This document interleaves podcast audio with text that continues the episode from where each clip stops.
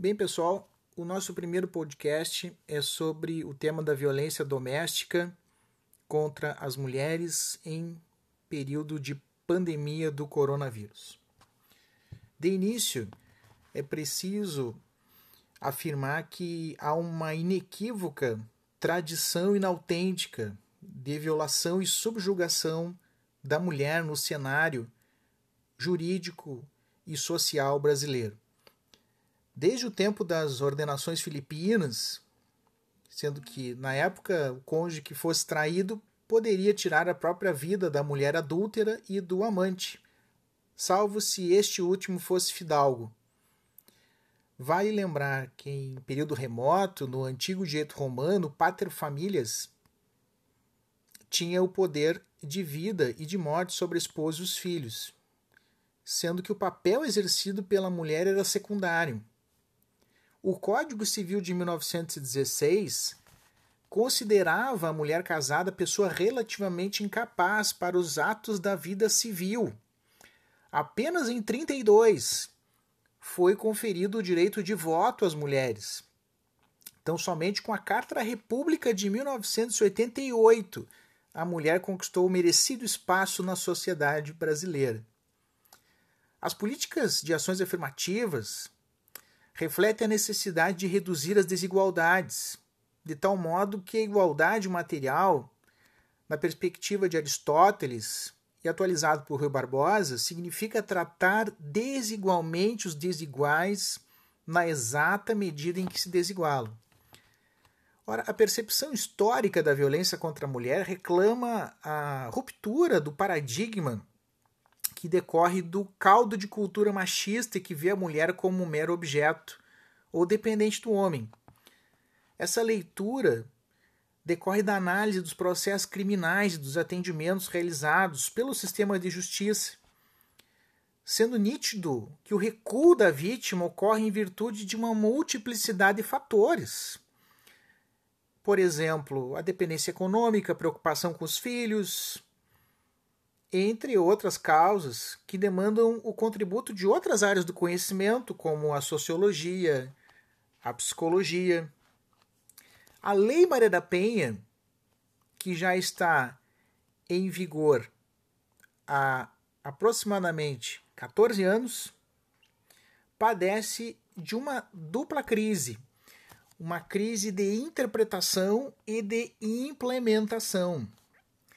A primeira crise, a crise de interpretação, ela está uh, mergulhada no imaginário daquilo que o Vará chamava de senso comum teórico dos juristas. A linguagem do direito carrega um forte conteúdo ideológico e de violência simbólica, precisando que o jurista desoculte os sentidos do não dito. O fato de a mulher recuar no tocante ao prosseguimento do feito, atualmente nos crimes de ameaça, não significa necessariamente dizer que o fato praticado pelo agressor não foi grave ou que no imaginário popular, em briga de marido e mulher não se mete a colher, ou ainda, mulher gosta de apanhar. Aspas.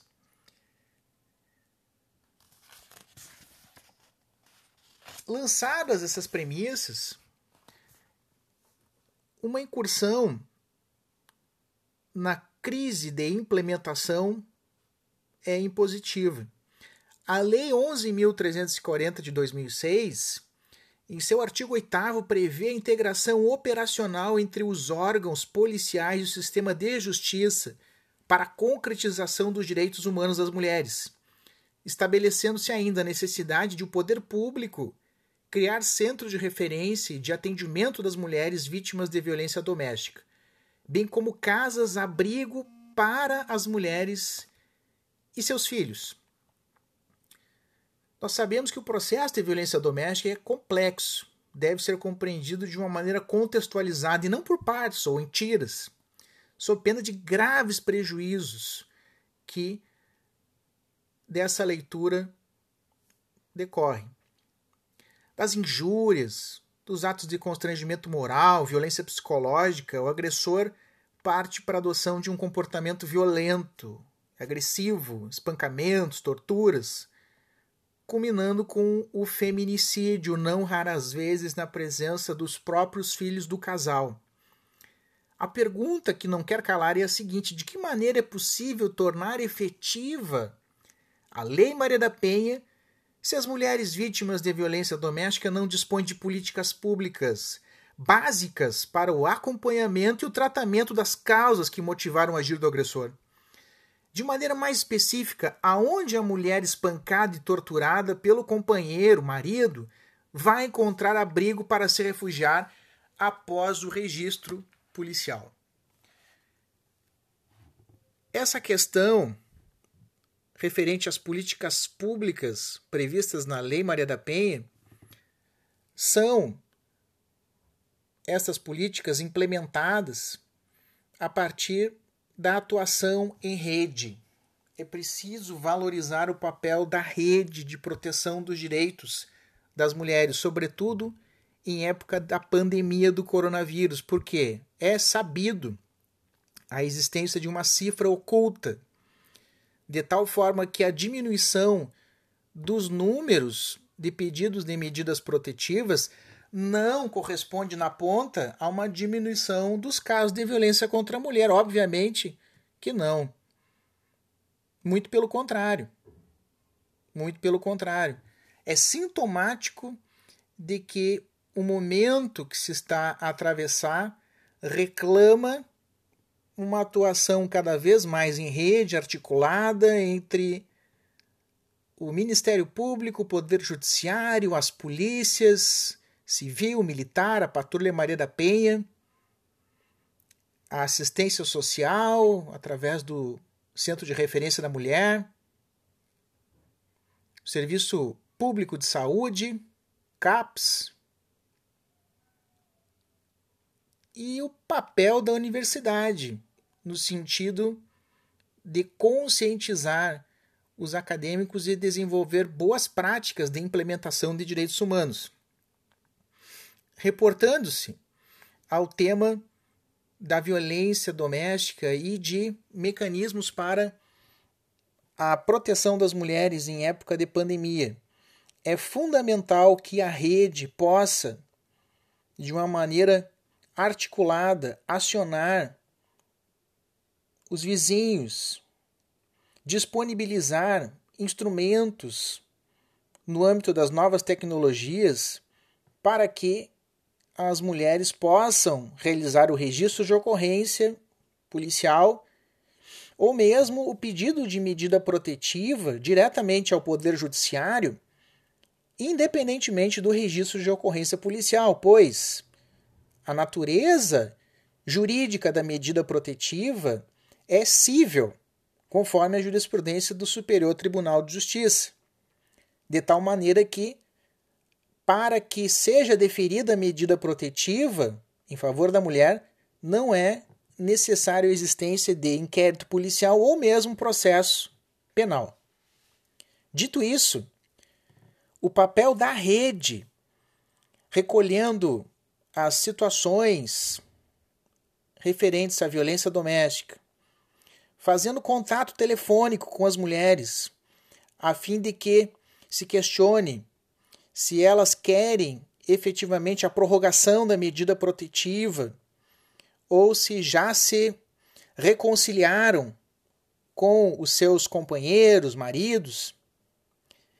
Este trabalho é de extrema importância para que nós possamos proteger as vidas de nossas mulheres e de seus familiares. Concito a todos que mobilizem nos seus respectivos municípios a rede de proteção dos direitos das mulheres vítimas de violência doméstica.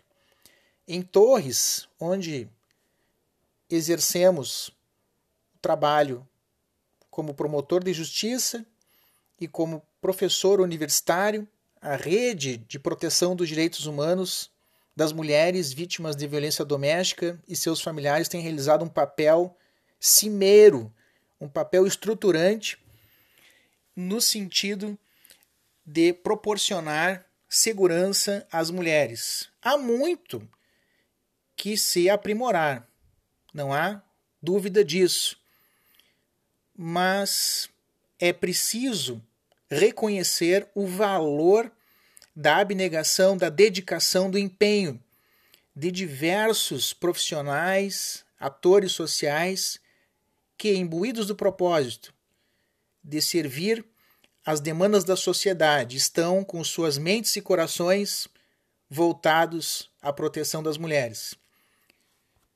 O contato telefônico, contato pelo WhatsApp, a disponibilização de serviços de saúde, de assistência social, o trabalho exercido pela Patrulha Maria da Penha, a fiscalização feita pela rede de proteção na comarca de Torres merece registro da sua importância, do seu significado.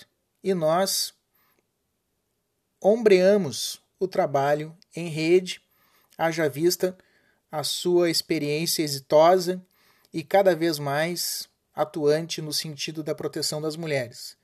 Então, é preciso concluir dizendo que, em que pese estejamos nós num período de pandemia, com distanciamento social, nós não estamos isolados. Nós estamos sim conectados. Estamos cada vez mais juntos e próximos espiritualmente, voltados ao trabalho destinado à proteção das mulheres.